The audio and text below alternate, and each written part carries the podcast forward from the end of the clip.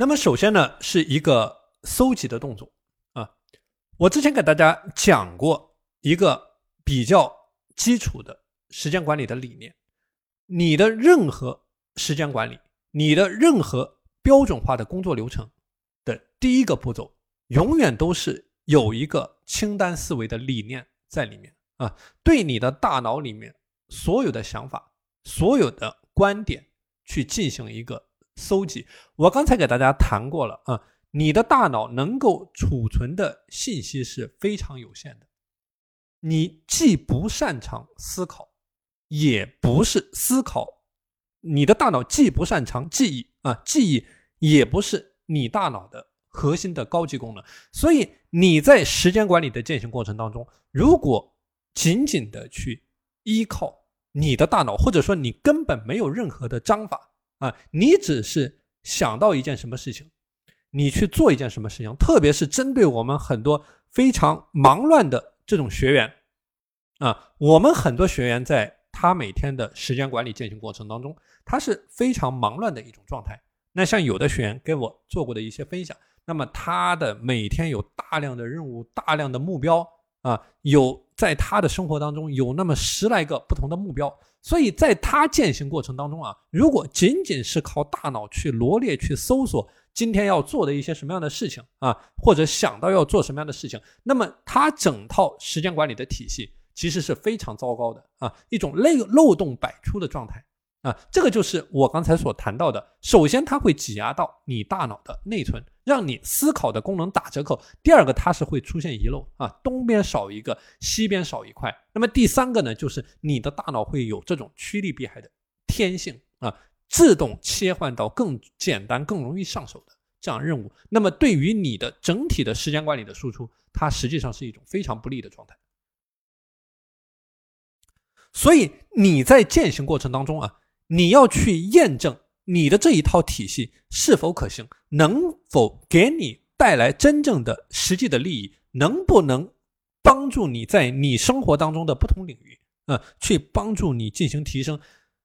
你的践行过程当中，这些想法是否可行，那么都不重要。那么这个就是按照我之前所谈到的，把它转移到一个可靠的第三方体系当中，不需要长篇大论，不需要这个。花费很多的时间，哪怕每个点只写上几个字，只写上一两个词，只要你自己能够理解就可以了。那么在这一个步骤里面，搜集的这一个步骤里面，你的一个核心的要点是要去确保你没有任何的遗漏啊。我刚才讲过，你如果单单凭借你的大脑去做这样的一个工作，那么它的遗漏的概率是非常大的。啊，可能对于不同的人员来说，那么有百分之五十的遗漏，百分之六十的遗漏，那么这个给到你的时间管理带来的具体的后果就是，你没有一个科学的体系化的方式去做这件事情。所以，你通过搜集的这个步骤，核心的点就是把事无巨细的把你大脑当中的所有的想法生成一张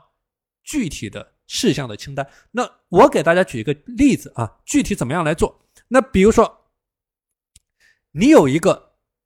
你今天工作的时候啊，你有很多具体的工作，你有很多具体的事情。那比如说，你工作的时候，你要写报告，你要参加会议，你要和老板谈话，你要和供应商见面，你要和同行探讨方案啊。只要是你在今天你能够想到你可能会做的事情，你都把它全部给它搜集过来。所以，这个搜集的工具，你可以把它理解为工具栏的概念。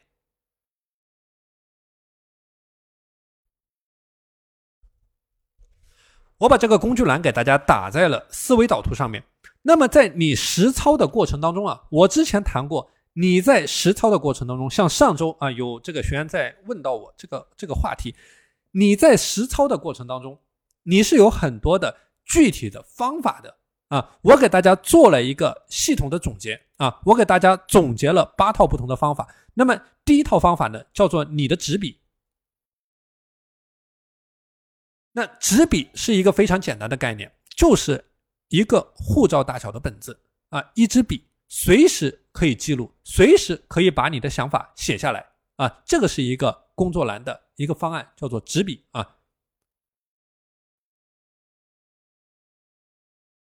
那么第二个概念呢，叫做电子邮箱。电子邮箱啊，我们知道这个电子邮箱它是一个非常强大的时间管理的工具。那在你的工作时间管理的践行过程当中，你可以把它给利用起来啊，包括对于你每天的时间的管理，包括对于你专注的时间段的管理啊，都是一个非常好的可以利用的工具。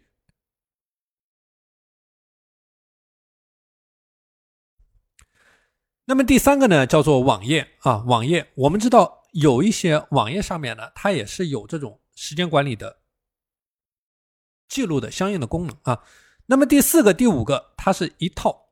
叫做 Word 和 Excel 这两种工具呢，实际上是我个人最喜欢的一个时间管理的工作栏的工具。大家如果没有尝试这个 Excel 啊，可以自己去试一下啊。这个 Excel 表格它是一种非常好的啊。帮助你进行时间管理的工具。那么，同样的，Excel 的这个表格啊，它同时可以存在于你的手机端和你的电脑端啊。也就是说，你在工作的这个电脑上啊，或者说你的平时的这个手机上啊，你都是可以用同一套工具对它进行管控的啊。所以，这个也是一个比较好用的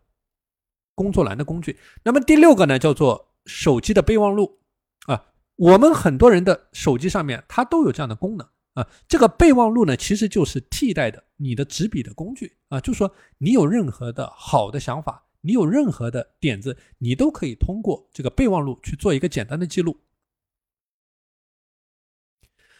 那么另外一个呢，就是手机的各种 App 啊，手机的各种 App。那么关于这个手机的 App 呢，大家可以去做一些啊简单的探索，市面上也是有很多的。相关的工具啊，可以去找一下有没有适合于你的。